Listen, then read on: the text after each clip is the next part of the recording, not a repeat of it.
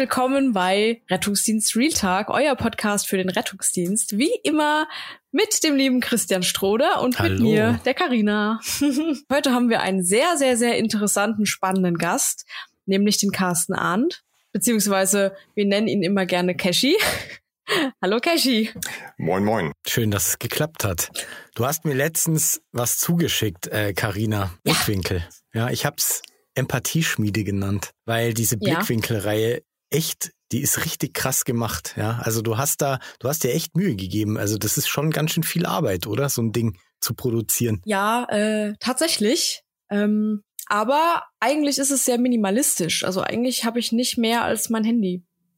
Naja Film. gut, aber also, du musst ja überlegen, wie und, und vor allem du ja. produzierst ja wirklich äh, eine Gef Gefühlsregung damit. Ja, man sieht dieses Video aus deiner Blickwinkelreihe übrigens wunderbar über äh, Karinas Instagram-Account abzurufen, den wir natürlich auch verlinkt haben. Du produzierst damit ja, Gänsehaut, kann man schon sagen. Ja, man, man ist so anstelle des Patienten und denkt sich so, ach du Scheiße, hey, das ist mhm. ja mal echt ein Perspektivenwechsel par excellence. Das ist ja Wahnsinn. Magst du mal ein bisschen was drüber erzählen? Also wie kam ja, denn die Idee? Klar, gerne. Ähm, also die Idee ist schon länger entstanden. Ich habe auch schon ein paar Videos darüber gemacht, aus den Augen des Ersthelfers. Dann mein erstes Video ist damals ziemlich durch die Decke gegangen. Da war der erste Blickwinkel vom Patienten mhm. im RTW. Und es soll einfach darum gehen, dass man einfach, gerade wenn man zum Beispiel im Rettungsdienst tätig ist, mal die andere Sichtweise einnimmt, die des Patienten, die des Angehörigen und ähm, auch die des Ersthelfers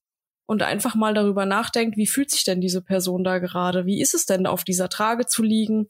Und was mir am wichtigsten ist, ähm, wie ist es oder was ist der Unterschied, wenn ich jemanden habe, der empathisch ist, der auf mich eingeht als Patient? Mhm oder der einfach sein Ding macht, vielleicht in seinem Fokus ist, ne, keine Zeit hat, mit dem Patienten zu kommunizieren. Was macht es aus? Und es macht unfassbar viel aus.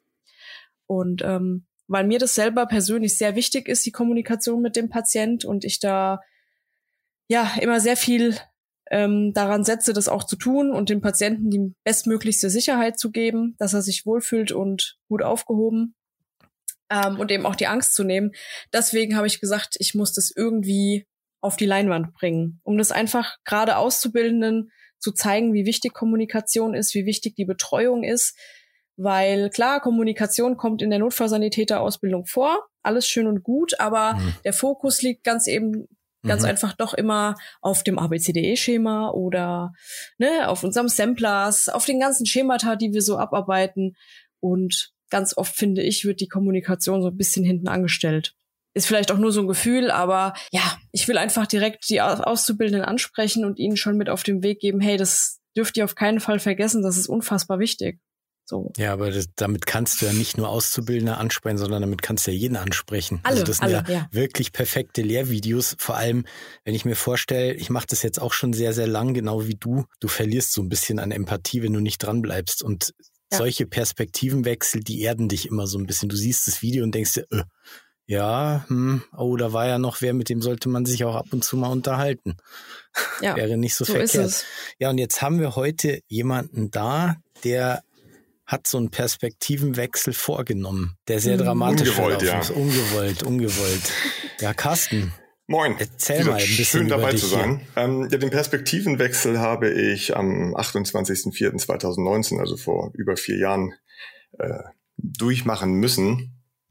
Und ähm, also kurz zur Einleitung, ich hatte am 28.04. in Marlow ein Zwei-Tage-Rennen. Erster Tag lief richtig super und das zweite oder das zweite Rennen, das war ein bisschen entschärfter, aber da hat sich irgendwie ein Auto mit auf die Rennstrecke gemogelt, ist uns entgegengekommen. Der Nebenmann ist mir bei 60 km/h ins Rad gefahren. Wir waren damals Ausreißergruppe mit äh, ja 14 Boah. Kilometer oder 14 Kilometer vor Ende. Äh, 60 mit, km/h. Genau, und der Nebenmann fuhr halt eben rein und dann bin ich über den Lenker abgestiegen und der Hintermann konnte nicht mehr ausweichen mhm. und ja, ist mir halt eben über den Rücken gefahren Und äh, ja, jetzt klingt es ein bisschen heldenhaft, aber man, man schüttelt sich halt eben kurz, weil man nicht mehr Herr seiner Sinne ist.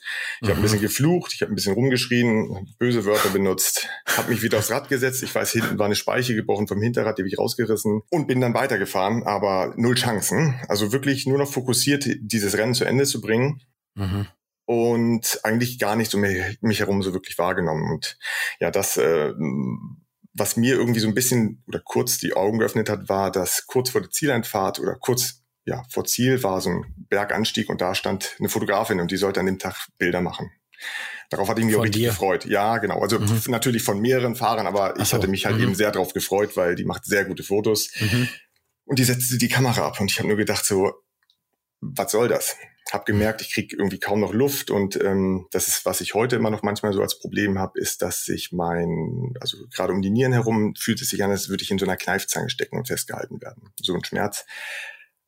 Und bin trotzdem hoch und normalerweise auf Kopfsteinpflaster bleibt man sitzen. Ich bin aber hier intuitiv aus dem Sattel gegangen, was vielleicht ganz gut war. Bin oben im Ziel angekommen und da hatte man schon auf mich gewartet, hat mich vom Rad runtergehoben. Und da habe ich jetzt eigentlich festgestellt, also ich blute stark, ich habe wenig vom Trikot noch an das war irgendwie ja auf der auf der auf dem Asphalt weggebrannt. Ich habe als erstes meine Freundin angerufen und habe durchs Telefon gebrüllt, weil ich sauer war, weil ja der Tagessieg war dahin. Und ähm, das Schöne an meiner Freundin ist, sie bleibt immer ruhig und gelassen. Sie wird nie hysterisch und sagte dann so, ja, vielleicht solltest du mal zu den Sunnies gehen. Ich, nö, ich will nicht zu den Sunnies. Ich wollte mich ins Auto setzen und wollte halt eben die 300 Kilometer wieder nach Hause fahren. Und dann sagte sie nur, ja, aber du blutest sonst das Auto voll. Das wäre ja schade ums Auto ich bin dann noch zu den Sunnies gegangen und womit äh, sie recht hat. Also sie hat recht. Also ich, ich, man glaubt auch oder man, man geht davon aus, dass es mir am Ende auch das Leben gerettet hat. So, ne? Mhm. Das wäre nicht gut gegangen, die Fahrt nach Hause. Ähm, ja, und damit begann oder damit hat für mich eigentlich dieser Blickwinkel angefangen. Also ich habe in diesem Krankenwagen gesessen und dann ja hat klar, ganz normal erstmal befragt und ich hatte eigentlich die ganze Zeit nur mehrere Sachen im Kopf. Mein Fahrrad steht unangeschlossen vor dem Krankenwagen. Was ist mit meinem Fahrrad? Und ähm, der andere Gedankengang war, ich muss ja nächsten Tag wieder zur Arbeit. Also wollte ich mhm. natürlich so schnell wie möglich aus diesem Krankenwagen wieder raus. Und der Sanitäter hat sich da nicht so richtig von abbringen lassen. Und der hat gemerkt, so irgendwas stimmt hier nicht so ganz und hat dann versucht, halt Überzeugungsarbeit zu leisten, dass es vielleicht doch ganz gut wäre, wenn ich mich mal durchchecken lasse. Wollte ich aber nicht. Dann hatten sie einen anderen Rennfahrer ausgerufen, der hat sich dann um mein Rad gekümmert. Das hat mich dann wenigstens so ein bisschen beruhigt. Und dann hatte ich ja gesagt, wo es halt eben so ein bisschen weh tat. Und die Freude beim Sunny war nicht ganz so groß. Also der hat dann doch recht schnell reagiert. Also mir wurde dann ein Stiffneck angelegt, was ich nicht witzig fand. Also das möchte ich, glaube ich, auch nie wieder erleben. Da habe ich also, da, da kam dann wirklich Panik auf. Und dann kam das Vakuumbett. Diese Vakuummatratze. Und ja, ab da, das ist es, eingeengt, ne? Und ja, gefangen in dem Moment. Es ging gar nichts mhm. mehr. Und Luft holen war, wurde immer schwerer. Also eine Art Kontrollverlust in dem Moment. Ja, es, es fiel halt eben auch sehr viel ab in dem Moment. Also mhm. ich denke bis heute, die Muskulatur im Rücken hat die Wirbelsäule zusammengehalten durch ja das Adrenalin natürlich. Mhm. Und ja, mit einmal wurde irgendwie alles, ja, man, ja, man ist ausgeliefert. Ne? Man, man, man kann nichts machen, man liegt da, man möchte eigentlich nur noch weg. Mhm. Und ja, man ist bewegungsunfähig. Und dann ging eigentlich die Reise auch schon los und man liegt da und es eigentlich, ja, es ist eigentlich nur nackte, also pure Angst. Und jetzt kommt dieser, dieser schöne Teil und deswegen hat mich dieses, diese Blickwinkelreihe, der, der aktuelle Teil sehr, also sehr berührt. Denn der Sanitäter, der hinten damals mit drin saß, der hat dann meine Personalien aufgenommen, hat mir auch immer ganz genau erklärt, was er jetzt macht. Also, dass er mein Portemonnaie nimmt, dass er es in den Beutel packt, dies, jenes. Mhm. Ähm, mit einer ganz ja, beruhigenden Art, die mich immer wieder, ja, äh, so ein bisschen aus meinen Gedanken rausgerissen hat. Das hat mir irgendwie in dem Moment so das Gefühl gegeben, es wird schon alles in Ordnung sein. Und ähm, mhm. das war unglaublich. Also das war, ähm, also die Fahrt war, man hatte im Hintergrund immer die Sirene natürlich so im Kopf, die hat immer wieder so ein bisschen Angst hervorgerufen. Er war irgendwie immer dann wieder da. Er setzte sich dann hin, schrieb irgendwelche Sachen auf, stand wieder da, sprach mit mir. Und so war diese Krankenwagenfahrt sehr positiv. Wie lange hat die so. gedauert insgesamt? Ich, für, für, mich ein halbes Leben. Ich bin ehrlich, ich kann mich nicht mehr dran erinnern. Ich weiß, ich bin damals nach Riedens Stammgarten gekommen. Keine Ahnung. Es wird nicht weit gewesen sein, aber es fühlte sich wirklich wie eine halbe Ewigkeit an. Mhm. Das glaube ich. Aber es fühlte sich in diesem Moment immer nicht so schlimm an. Ne, weil irgendwie war so diese beruhigende Stimme da. Ich glaube, wenn keiner gesprochen wäre oder hätte, dann äh, wäre das, glaube ich, für mich negativer wahrgenommen worden. Und ich glaube, es hätte dann mehr Spuren hinterlassen. Das hat das Krankenhaus, das hat das Krankenhaus dann nachher getan. Oh. Ich wollte mhm. gerade sagen, du hast ja ähm, den Stiffneck angelegt bekommen und hast ja gesagt, du hast direkt so ein Beklemmungsgefühl und Panik bekommen. Was denkst du, wäre passiert, wenn keiner dir erklärt hätte, was da jetzt passiert? Und wenn keiner auf der Fahrt mit dir gesprochen hätte? Möchte ich so gesehen gar nicht drüber nachdenken, denn ähm, hm. ich glaube, dann, dann ist es wirklich dieses eingeengt, gefangen, man weiß nicht, ja, man weiß nicht, wohin die Reise geht. Und deswegen ja. war es halt eben so, als man weiß trotzdem nicht, wohin die Reise geht, aber man wurde irgendwie an die Hand genommen und ähm, quasi auf dieser Reise begleitet. Mhm. Und das hat das Ganze äh, ja am Ende so unterstützt, angenehm unterstützt. Ja, und jetzt erzähl mal, was dich im Krankenhaus dann erwartet hat. Genau, im Krankenhaus äh, war es dann so, klar, ich wurde eingeliefert und dann hieß es schon, ja, wir machen, also es kam Notarzt oder in der Notaufnahme ein Arzt rein, der, ja, ich glaube, der war ein bisschen böse, weil er, weil er sonntags arbeiten musste. Ne? Und dann kommt ein blöder Patient rein in Rennradklamotten oder in mhm. dem, was er noch von Rennradklamotten mhm. anhatte. Und ja, macht, meinte nur, ja, wir müssen erstmal röntgen. Und dann wurde ich auch in, äh, zum Röntgen gebracht. Aber ich bin dann selbst, oder ich konnte selbstständig aufsteigen, äh, aus, äh, aufstehen, so rum. Ähm, weil eigentlich war sich noch keiner so richtig über die Tragweite der, der, des, ja, des, der, der Brüche be, bewusst. Und ähm, ja, so bin ich halt eben selbstständig aufgestanden, habe mich da hingelegt. Es tat unwahrscheinlich weh. Und trotzdem habe ich mir natürlich immer gesagt, da ist nichts. Wenn ich jetzt zeige, dass ich das alles alleine kann, dann darf ich heute Abend auch wieder nach Hause. Und nach den Röntgenaufnahmen habe ich dann lange Zeit da unten gelegen und dann kam irgendwann auch der Notarzt wieder rein und der Arzt guckte sich nur die Bilder an und ich sagte, ja, äh, ob ich dann wieder nach Hause kann. Und dann in dem Moment, ja, so ein trockenes Lachen äh, und der Satz, äh, du fährst garantiert heute gar nicht mehr nach Hause. Also ich sehe hier eine, eine Wirbelfraktur, also das wird schon mal gar nichts mehr. So, und das hm. war's. Und ich lag da und ich weiß, ähm, ich habe lange geheult. Selbst als sie mich oben äh, aufs Zimmer gebracht haben, dann haben sie mir die, ja die Kleidung, man konnte mir die Kleidung nicht ausziehen, deswegen wurde sie weg, wie sagt man, aufgeschnitten, weggeschnitten. Mhm. Fand ich auch nicht lustig, Kleidung ist ja teuer. Also realisiert hatte ich immer noch nicht wirklich, überhaupt gar nicht, was passiert ist. Und lag eine ganze Weile allein in diesem Zimmer und habe geheult und geheult. Und dann kam der andere Rennradfahrer, bei dem ich auch übernachtet hatte, rein, gab mir den Autoschlüssel und sagte, dein Auto steht da und da, Fahrrad ist hinten drin, er hat sich um alles gekümmert. Ja, mein Handy war leer und ich wollte ja irgendwie zu Hause mal anrufen und mal ja sagen, was Sache ist. Einen Bericht abgeben, ja. Hm. Und dann war das Schöne, wie er sagte, an Handy-Ladekabel habe ich gedacht. Also das war wirklich, das war wirklich, das war, das war wirklich so mhm. mit, mit äh, dann das Highlight in dem Zimmer. Und dann lag ich halt eben eine ganze Weile da.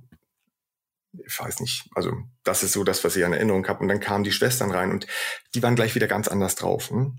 Mhm. Also die waren auch sehr empathisch, haben sich mit mir unterhalten, haben mir auch äh, einen Drogencocktail verabreicht und ansonsten weiß ich, ich habe damals, ich war in ein Einzelzimmer, habe aus dem Fenster geguckt, es hat, es war kalt draußen, es hat gestürmt und ich habe geheult, weil irgendwie, ja, meine Welt war in dem Moment zusammengebrochen. Und mhm. dann musste ich halt eben die entscheidenden Anrufe tätigen, dass ich morgen garantiert nicht zur Arbeit kommen werde. Mhm. Daraus wird schon mal nichts. Hm. Ja, und so bin ich quasi dann in die Nacht entfleucht und ähm, gefühlt war ich eigentlich die ganze Zeit wach. Das bezweifle ich aber bis heute. Aber es ist ja nicht nur bei dem einen Wirbel geblieben, gell? Nee, genau. Also das, der eine Wirbel, das war jetzt so, wo ich gedacht habe, gut, passiert. Und nächsten Tag kam dann äh, der Arzt von der Station rein und sagte irgendwie, er traut dem Frieden nicht so ganz. Ähm, er möchte gerne nochmal, dass ich nochmal geröntgt werde. Und das kam dann auch vor. Und sagte, wenn es ein gebrochener Wirbel ist, gar kein Problem, dann gibt's so ein Gipskorsett und dann passt das. Ne? Dann kann ich auch relativ schnell, also kann ich mir überlegen, ob ich zu Hause quasi äh, ja zu Hause gesund werden möchte oder ob ich natürlich im Krankenhaus bleiben möchte, was natürlich besser wäre. Und ich sage, nee, ich will auf jeden Fall nach Hause, bin runter zum Röntgen, kam wieder hoch, die kam wieder rein. Er kam aber nicht allein rein, er kam gleich mit mehreren Leuten rein und das war immer für mich so das Zeichen, das ist jetzt oh. nicht gut, was kommt. Und dann sagte er, ja, also die Entscheidung, ob sie nach Hause wollen oder ob sie hier bleiben, die hat sich jetzt gerade erledigt. Äh, wir haben drei gebrochene Wirbel gefunden. Zwei Brustwirbel, ein Lendenwirbel. Und ähm, das geht nur per Operation. Die einzige Entscheidung, die ich treffen konnte, war äh, Rostock ins Krankenhaus oder nach Stralsund. Und in Stralsund, da ist ein ehemaliger Studienkollege von ihm und der ist gut. Aber die Entscheidung muss ich für mich selber treffen. Ich habe gesagt, nö, ich möchte lieber gerne, wenn versuchen, näher natürlich an zu Hause ran. Da spielt die Krankenkasse natürlich nicht mit. Mhm. Also hatten meine Eltern den Gedanken, sie können sich ja mal erkundigen, äh, was es kosten würde, den Hubschrauberflug zu organisieren. Das haben wir dann, das haben wir dann ganz schnell sein lassen. Ähm, da machte die Krankenkasse sowieso gar nicht mit. Und äh, ja, ich habe mich dann tatsächlich für Stralsund entschieden, denn Rostock wollte durch, also Wirbel von beiden Seiten verschrauben, also durch den Bauchraum gehen und durch den Rücken.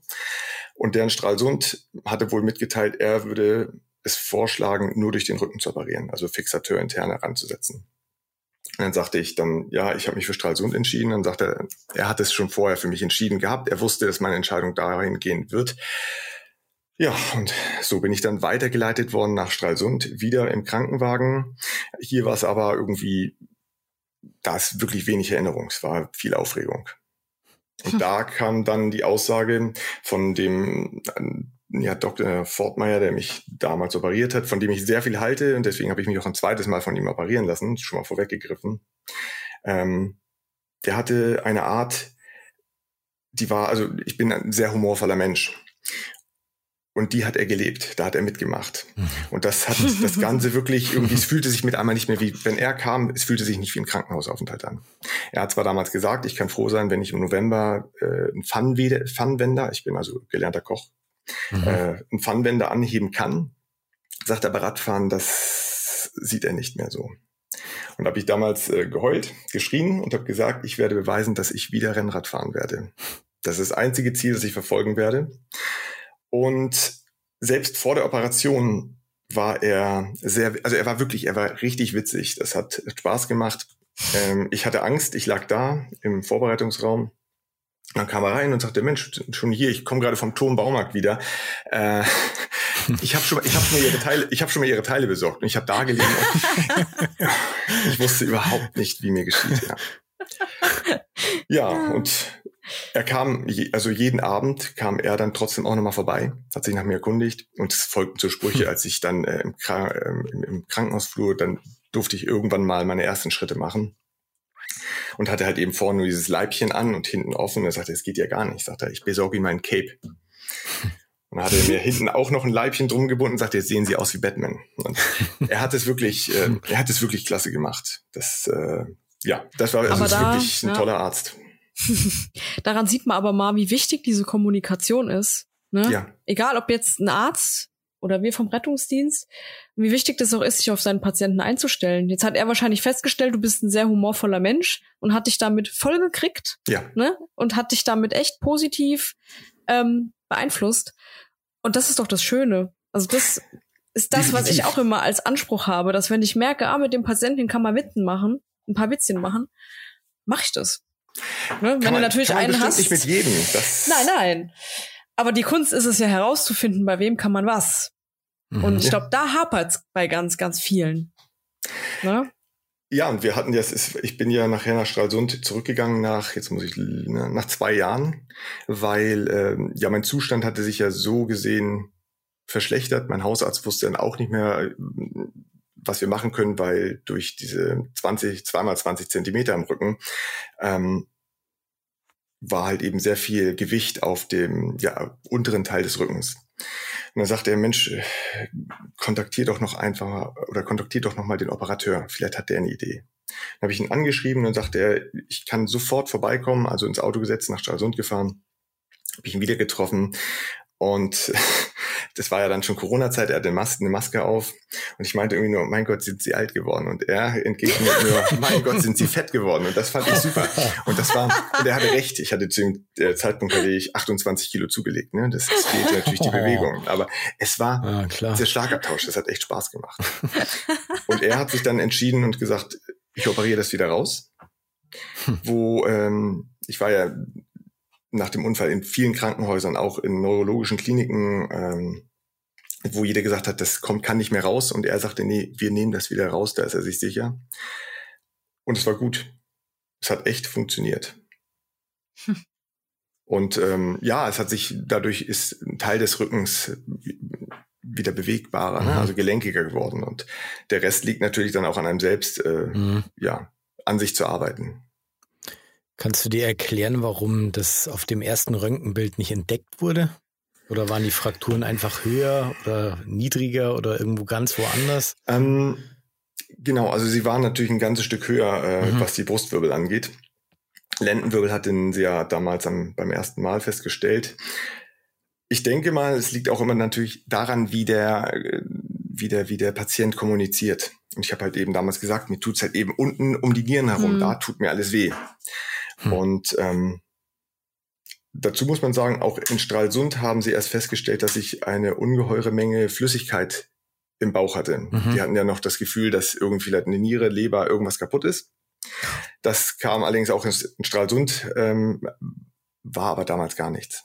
Keine hm. Ahnung. Also war nachher alles gut. Also eigentlich wärst du was für eine Schockraumspirale gewesen. Das wollte ich auch gerade sagen. Ja. Also eigentlich fährt man bei sowas einen Schockraum. Ja. Das heißt, dann ja. kommt das ganze Team mit Anästhesie und so weiter und dann gibt's eigentlich einen Ganzkörper-CT, wo halt wirklich geguckt wird, ob innere Blutungen da sind oder Frakturen. Das haben sie bei dir scheinbar nicht gemacht, ne? Nein, definitiv nicht. Und das ist etwas, was ähm, so im Nachhinein äh, die Frage aufwirft. Ähm, ich habe ja diese Ausfälle in den Beinen. Also ich kann nicht mhm. mehr richtig gehen, also ich brauche einen Stock oder eine Unterarm-G-Stütze.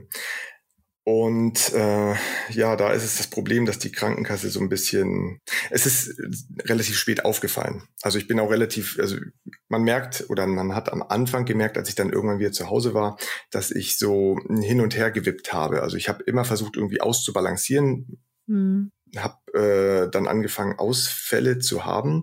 Die Neurologin hat damals auch festgestellt, dass irgendwo im Bereich des Lendenwirbels äh, eine Diskrepanz vorliegt. Mhm. Ähm, die Reha konnte damit gar nicht umgehen, hat mich deswegen also wieder entlassen.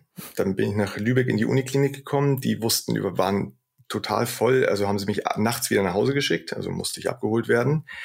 Daraufhin bin ich dann, weil äh, ich habe dann nach dem Unfall auch so eine ja, leichte Inkontinenz gehabt bin äh, dann in die August-Bier-Klinik nach Malente gekommen. Da bin ich dann eine Woche geprüft worden und man merkt, es ging so auf den Freitag zu und man hatte eigentlich nicht mehr so richtig Lust. Äh, von daher hat man gesagt, ja, also da könnte was sein. Also man merkt, da ist schon was. Also hier Frau Dr. Blum, die, die, die Neurologin, äh, was sie gemessen hat, das ist richtig. Aber das zu finden, ja, äh, das zahlt die Krankenkasse nicht. Da müsste man einen Arzt finden, der so wirklich Bock drauf hat, Millimeter für Millimeter das, äh, den Spinalkanal zu untersuchen.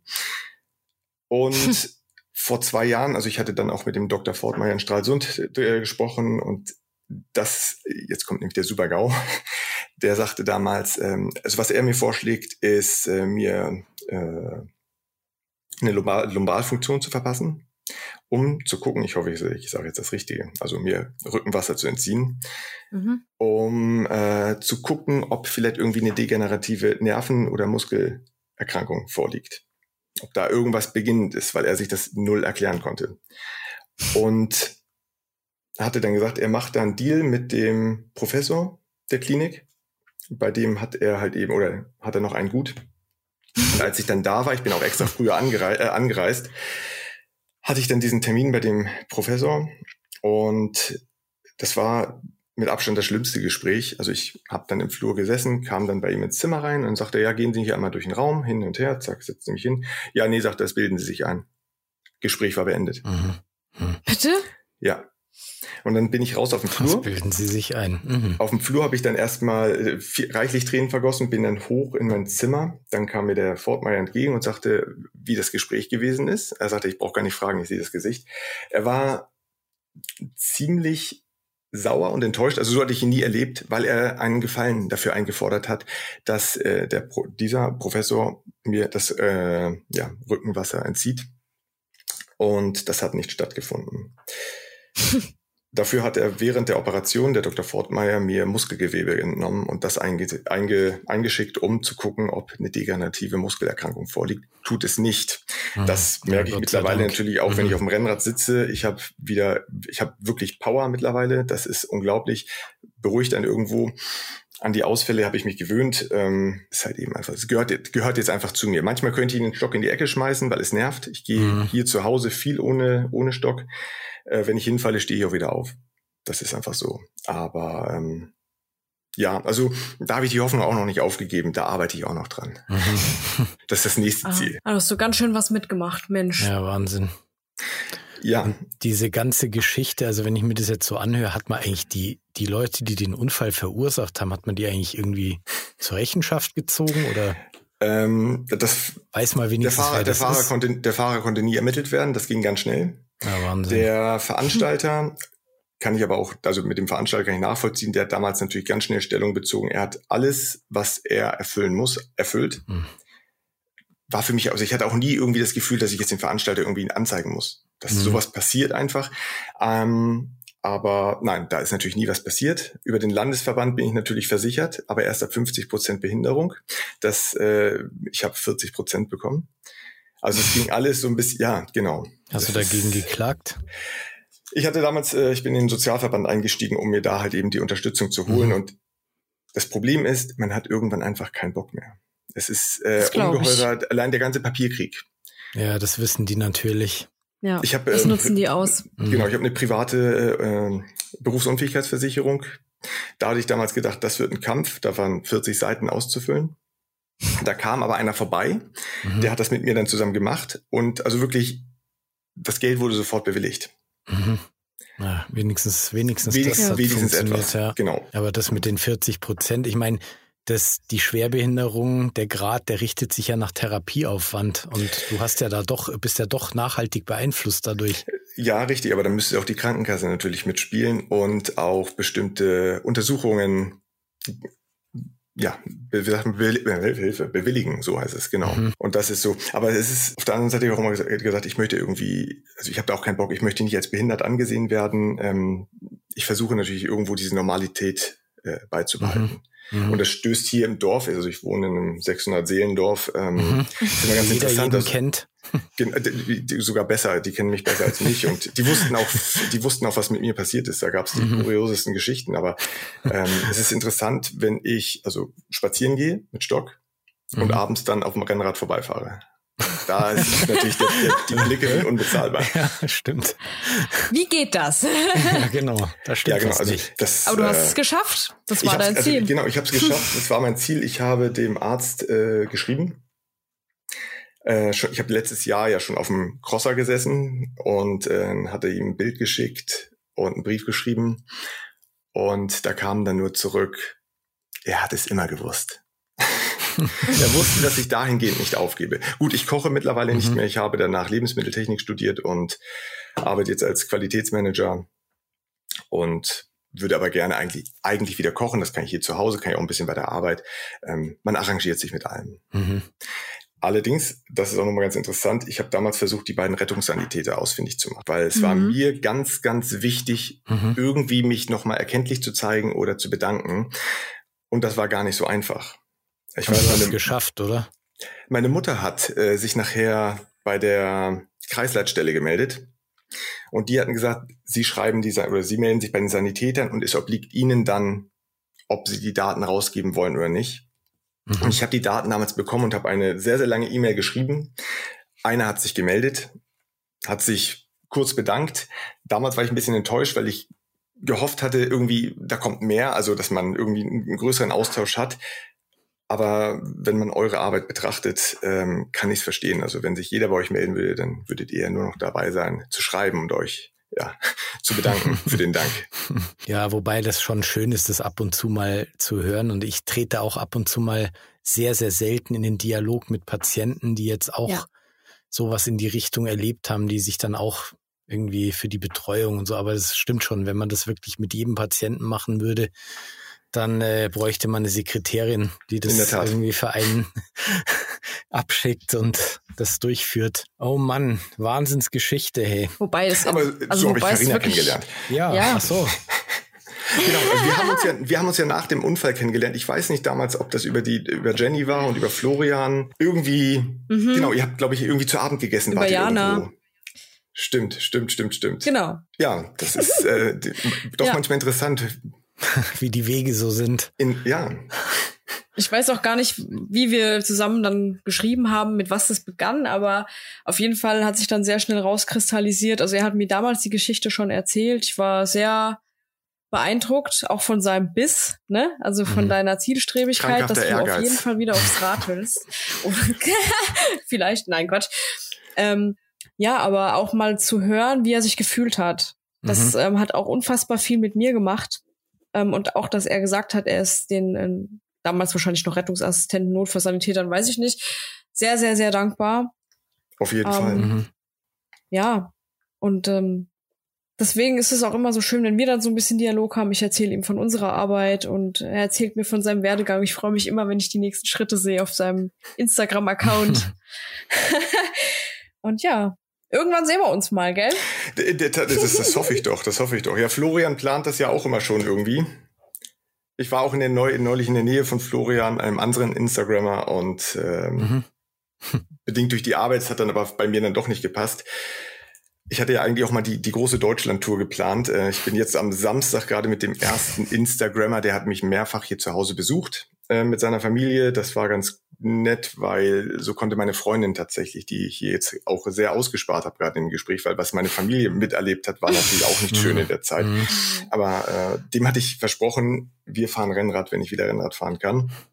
Und so bin ich dann am Wochenende mit ihm gefahren und war sehr schön. Also es äh, hm. gibt der Seele Luft, äh, Luft ja. zum Atmen. Ja. Mhm. ja. Es gab natürlich auch dunkle dunkle Zeiten, wo ähm, ich so gedacht habe, ich werfe alles hin, ich pack das eh mhm. oder ich packe ja, das klar. Leben nicht mehr. Ich will auch den Leuten irgendwo nicht zu Last fallen. Das ist dann hier so das äh, Selbstmitleid in dem Moment. Aber ähm, also meine Familie war für mich da, ein Großteil meiner Freunde war da, ein Großteil meiner Freunde hat mich auch verlassen. Mhm. Das leider gehört auch dazu, das muss man leider lernen. Ja, ja. Mm, aber ähm, ja, dieses, diese Wesensveränderung, die man, die der Dr. Fortmeier hat eine Wesensveränderung bei mir ähm, prophezeit und gesagt, also meine Freundin muss halt eben damit rechnen, dass ich arschig werden werde, dass ich äh, oft Dinge sagen werde, die ich gar nicht so meine, dass ich böse sein werde, dass ich griesgrämig sein werde. Und dann entgegnete sie nur ganz trocken, also ist er wie immer. Und das werde ich nie vergessen. Und also also ich muss den, ich ziehe den Hut von meiner Freundin, sie kann es schon nicht mehr hören, weil ich es auch mittlerweile zu oft gesagt habe, aber das mit mir durchzuhalten und das auch mit mir durchzustehen, das ist äh, ja unglaublich. Das hätte ich nicht erwartet. Ich glaube, ich hätte es nicht durchgehalten mit mir hm. selbst. Und ähm, ja, von daher ist es also wirklich schön, ähm, weil es mich wirklich gepusht hat und oft aus dunklen Löchern wieder rausgeholt hat. Mhm. Das hm. Schön. Schön, dass das so funktioniert hat. Karina hat einen ganz großen äh, Beitrag zu geleistet. Das ist hat ich? Mir, ja, doch, das ist wirklich, das glaubt man gar nicht, aber es glauben einige nicht, denen ich das sage. Aber es ist, ähm, ja, es hat ungeheuer unterstützt. Auch einfach, ähm, wenn ich jetzt aufgebe, wie viele Leute man am Ende damit enttäuscht. Das wollte mhm. ich nicht. Und ich habe es mhm. ja versprochen und ich muss meine Versprechen ja immer halten. Ja, genau. Ja, du hast, ja. ja. Du hast dir das die Messlatte selber immer ein bisschen höher gesetzt, mhm. ja, indem genau. du das Leuten einfach versprochen hast, dass du wieder Fahrrad fahren wirst und so weiter. Ja, und dann entsteht natürlich auch so ein bisschen Druck, das dann auch wirklich einzuhalten. Ich meine, wer will schon irgendwas versprechen, dass er dann nicht hält? Ja. Genau. Deswegen freut es mich heute umso mehr, dass du bei uns Gast bist. Und es freut mich auch umso mehr, dass dich meine Blickwinkelreihe so berührt hat und dass du deswegen heute mit uns sprichst. Und genau. dass du uns berichten kannst, dass du wieder Fahrrad fahren kannst. Das macht mich ja, einfach aber das Schöne ist, diese, diese Blickwinkelreihe ist halt eben, äh, die hat für mich trotzdem nochmal diesen, also mich nochmal in die Vergangenheit zurückgeführt und mir eigentlich nochmal vor Augen gehalten, Dinge, die ich eigentlich so ein bisschen beiseite gelegt habe mittlerweile. Und das mhm. war das Schöne, dass man also wirklich das Positive am Ende auch an äh, diesem Einsatz sieht, was ihr geleistet habt. Also die Rettungssanitäter leisten immer ihren Beitrag dazu. Und äh, das wird, glaube ich, häufig gar nicht, also in dem Moment klar, wird es nicht wirklich wahrgenommen, weil man ja, da sieht man immer, ist. da sieht man immer, wo die Reise, also die Reise geht jetzt doch immer wieder zur Empathie hin zurück. Ja. Die Frage ist, wie kann man das durchhalten? Weil also wirklich durchgängig so empathisch zu sein, wie das bei dir die Leute mhm. waren, das ist halt schon sehr, sehr schwer. Also gerade aufgrund der Fülle der Einsätze, die wir haben, Also ich weiß jetzt nicht, ob ich nach zwölf Stunden durchgefahrenem Dienst noch so empathisch bin, dass ich da jetzt, äh, dass ich da jetzt wirklich Leute so richtig aus dem Loch rausholen könnte, ehrlich gesagt. Ja. Da muss man sich immer wirklich bewusst drauf besinnen und dann irgendwie wieder zurückfinden. Ja, ich finde, es kommt aber auch immer sehr drauf an. Also wie oft haben wir wirklich Einsätze, die, naja, vielleicht nicht unbedingt was für den Rettungsdienst sind. Mhm. Und dann hast du die einen, die sind halt, ja, die sind halt einfach fordernd, die sagen dir ins Gesicht, sie müssen mich jetzt aber fahren und mhm. ich will jetzt, dass sie mich fahren und es ist mir scheißegal, ob jemand anderes einen Herzinfarkt hat. Ich bin jetzt hier äh, die Hauptperson so ungefähr. Da kann ich tatsächlich auch nicht empathisch sein, mhm. äh, muss ich dazu sagen. Also auch ich bin nicht immer empathisch. Aber auch dann, wenn das dann jemand ist, was weiß ich, eine alte Dame, die einfach nur Angst hat und sich nicht anders zu helfen weiß, ne? Und wo ich dann einfach merke, okay, die ist gerade völlig überfordert und deswegen hat sie die 112 gerufen, mhm. dann kann ich es wiederum doch. Also ich glaube, man muss dann einfach dieses das wieder umschalten können, auch wenn man vorher dann so einen Hals hat und genervt ist. Ähm, dann wieder umschalten zu können in der Situation, wenn man merkt, die Person braucht es jetzt vielleicht. Aber wie du schon sagst, Christian, das ist halt echt schwierig, ähm, dadurch, dass wir halt alle ja. echt überlastet sind. Ja, hast du da irgendeine Strategie, auch für unsere Zuhörerinnen ich? und Zuhörer? Ja, klar. ja, da gibt's ja mit Sicherheit irgendwie, ja, dann denke ich an das und das und dann komme, werde ich wieder geerdet und dann funktioniert das wieder. Also bei mir funktioniert das nicht so gut. Nee, tatsächlich ähm, Vielleicht Tatsächlich ist das, glaube ich, sehr individuell. Ja, vielleicht liegt es aber auch daran, dass einfach in der Stadt also wirklich mehr Einsätze gefahren werden, bei denen Empathie jetzt vielleicht nicht so der ähm, nicht so die große Rolle spielt. Ich glaube tatsächlich, dass es sehr viel darauf ankommt, ähm, erstens, wie man aufgewachsen ist, zweitens, was man in seiner Vergangenheit selber schon erlebt hat. Also ich mhm. wurde ja damals zum Beispiel gemobbt in der mhm, Schule mhm, ja, und ähm, weiß, wie es weiß, wie es ist, die Opferrolle zu, zu darzustellen und ähm, weiß, wie es ist, wenn man sich richtig schlecht fühlt. Und bei mir hat halt noch da reingespielt, dass ich keine einfache Ausbildung hatte und dass ich vorher noch ein FSJ im Altenheim gemacht habe und mhm. da halt auch ziemlich viel Zwischenmenschliches erleben durfte, was mir sehr, sehr viel gebracht hat. Also Umgang mit Dementen, Umgang mit Menschen, die vielleicht jetzt nicht so reagieren, wie man das gerne hätte oder wie man damit rechnet. Hm. Ja, ich glaube einfach, das sind so die Erfahrungen, die man im Leben macht, ob man dann letztendlich mehr Empathie zeigen kann als andere. Denke ich.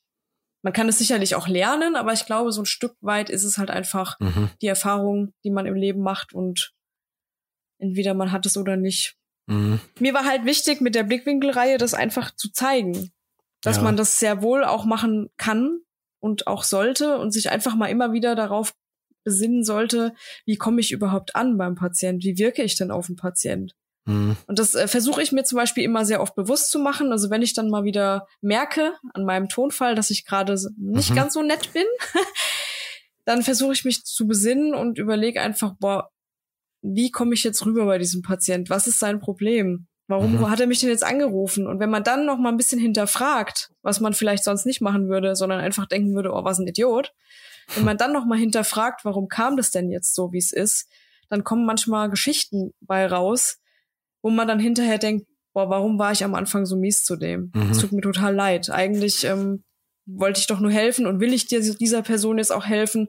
Manchmal geht es nicht, weil das einfach Dinge sind, die wir vom Rettungsdienst nicht lösen können, gerade ähm, psychiatrische Dinge oder Menschen, die durchs Raster fallen, wo dann andere Zuständigkeitsbereiche einfach mhm. für da wären oder da sein müssten. Und der Rettungsdienst muss es dann richten, hm. Was wir nicht immer können, aber ja, so dann schwenkt man halt um. Aktiver Perspektivenwechsel.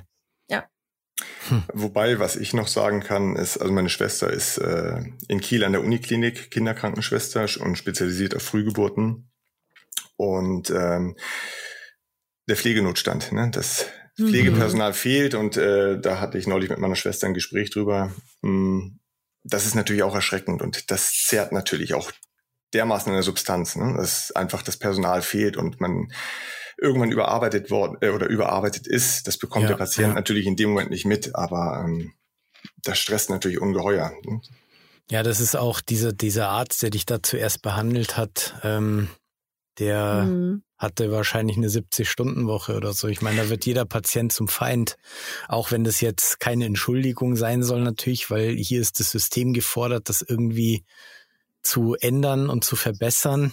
Aber trotzdem, Klar. Wer weiß, aber wer weiß, wie ich damals drauf gewesen bin, was ich vielleicht gar nicht mehr weiß. Vielleicht habe ich auch irgendwas, vielleicht war ich, bin ich ja komisch oder arschig rübergekommen. Natürlich, ähm, ja, also ich, ich nehme ich nehme es ihm nicht wirklich übel, ne, aber es war damals wirklich äh, ein Tiefschlag, mhm. weil ich halt eben noch nicht wusste, was Sache ist und aber ich meine, das ist ja Bestandteil des Jobs, ja. Ich meine, da kommen Menschen rein, die in Ausnahmesituationen sind, ja. Ich, ja. Das ist halt nun mal ein Krankenhaus. Und da kommen halt nun mal nur Leute rein, die jetzt irgendwie aus ihrem Leben gerissen wurden. Und das müsste eigentlich Tagesgeschäft sein. Und natürlich ist da jemand jetzt vielleicht mal nicht so blumig, wie es normalerweise ist. Und ja, damit muss man eigentlich umgehen können. Aber wie gesagt, nach einer 70-Stunden-Woche, hm, ja, man ist ja irgendwann auch nicht geschlaucht. Mehr. Ja. Ist und dann kommt da einer, der das selber verschuldet hat in den Augen desjenigen. Also das könnte ich mir so vorstellen, dass das so der Gedankengang ist. Da kommt einer im Trikot und der ist jetzt Rad mhm. gefahren und wieso fährt man eigentlich Rad und der ist bestimmt zu schnell gefahren und dann mhm. ja. ja und solche solche Gedanken kann ich kann ich mir dann schon gut vorstellen, kann mich da reinversetzen und dann hat man auch plötzlich irgendeine Aggression. Ja, aber da muss man auch irgendwie damit umgehen. Also ich meine, das ist halt nun mal der Job. Ja. Ich bin Meister des Schönredens. Also.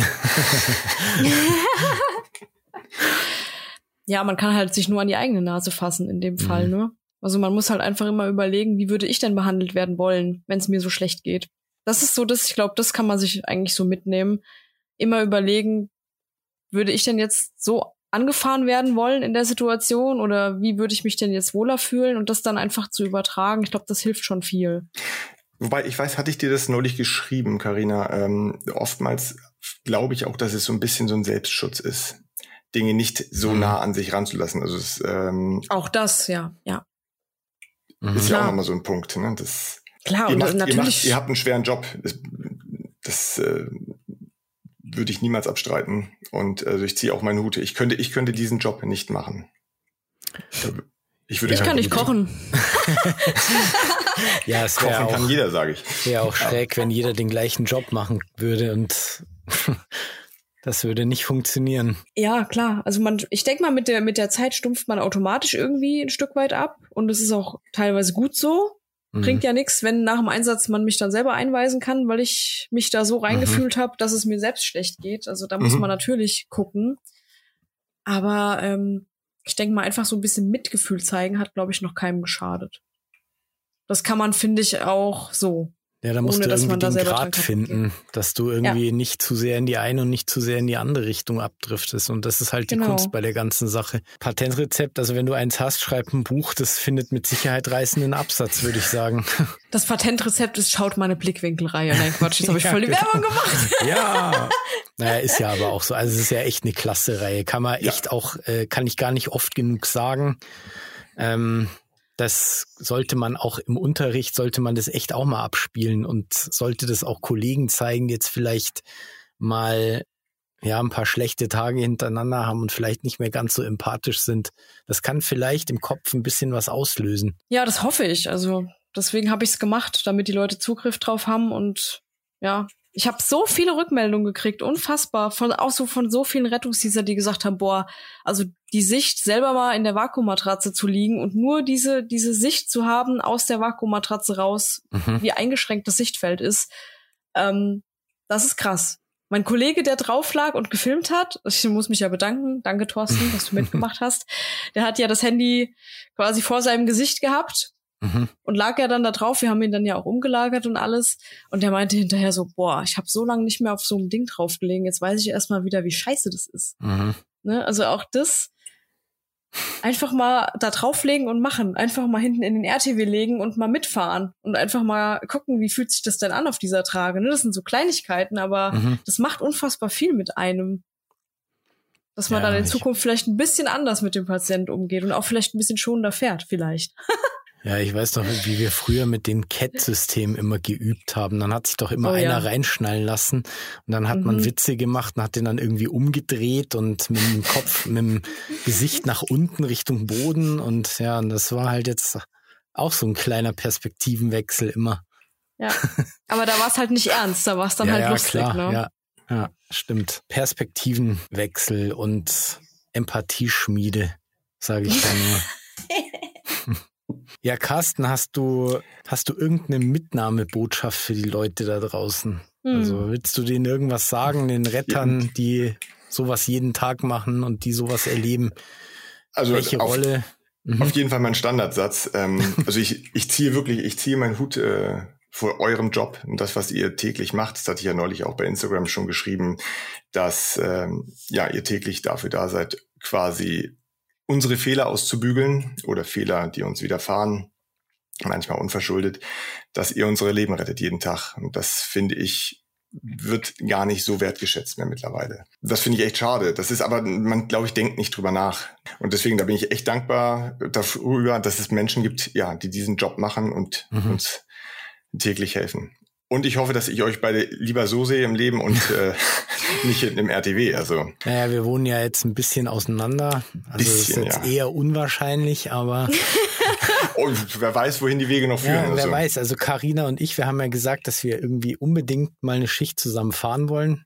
Vielleicht ja. klappt es ja irgendwann und ich weiß nicht, die ist, glaube ich, ein bisschen mehr in deiner Nähe, oder? Aber dann, auch nicht wirklich. Auch nicht aber wirklich. Sind nicht so über ganz. Deutschland verteilt. Ich glaube, es sind so 600 Kilometer Unterschied. Ah, okay. Ja, ja ich glaube, also du wohnst ganz im Norden, äh, Christian genau. wohnt da ganz im Süden, ich wohne in der Mitte. Also.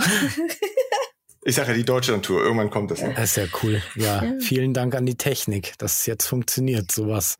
Ja, aber ähm, Cashy, hast du sonst noch irgendwas, wo du sagst, was willst du noch loswerden? Dass die Radfahrer doch mal drüber nachdenken sollten, trotzdem Fahrradhelm zu tragen. Das ist immer das, was ich so mhm. beobachte. Ja, das ist was Gutes, was du da mhm. sagst. Guter Punkt. Und mittlerweile sind die, haben die Fahrradhelme sich ja wirklich verändert. Aber das würde jetzt den Rahmen sprengen, hier drüber zu reden. Aber das ist, ja. das ist so wirklich, da bin ich auch immer als Helm, Helmbeauftragter unterwegs. Mhm. Ich freue mich auf jeden Fall, dass ich dabei gewesen sein konnte und äh, meine Geschichte mal wieder erzählen konnte. Mhm. Ähm, und habe mich echt, echt gefreut, dabei zu sein und ähm, nochmal in die Blickwinkelreihe, sollte man sich definitiv anschauen. Also wirklich, äh, mir hat es nochmal so ein bisschen die Augen geöffnet. Und von Zeit zu Zeit ist es, glaube ich, mal ganz gut, weil man viele Dinge als selbstverständlich sieht oder mhm. ja, dann erst ja den richtigen Blickwinkel dafür bekommt und Dinge mehr versteht. Das war das perfekte Schlusswort. Carsten, vielen ja, Dank für deine. Geschichte. Das war wirklich beeindruckend. Sehr, sehr beeindruckend. Ja, vielleicht hören wir uns mal wieder. Immer gerne. Also vielen schön. Dank, dass ich dabei sein durfte. Vielen Dank, dass du mitgemacht hast und für deine schöne Geschichte. Und ich freue mich, wie gesagt, so extrem, dass du wieder auf dem Rad sitzen kannst. Du glaubst es gar nicht. Glaub mir, ich freue mich richtig selber. Also. ja, das ist doch das Schönste. Und ich habe jetzt mittlerweile 21 Kilo schon runter. Also es fehlen ja, noch sieben. Perfekt. Dann passen die alten Trikots wieder. Sehr schön, ah. ja. Wie gesagt, vielen Dank und euch natürlich bleibt so empathisch, wie ihr seid. Ne? Also das ist. Wir versuchen es. Ganz wichtig. Ihr Lieben, vielen Dank, dass ihr zugehört habt. Äh, wir freuen uns, wenn ihr auch beim nächsten Mal wieder einschaltet und ja, ihr wisst, wie ihr uns erreichen könnt. Schreibt uns unsere Meinung und ja, wir verlinken Carsten auch in unseren Show Notes. Und ja, bis zum nächsten Mal. Wir freuen uns auf euch, wie immer. Bis zum nächsten Mal. Ciao. Auf Wiedersehen. Auf Wiedergesehen. Auf Wiedergesehen, ja, ganz wichtig.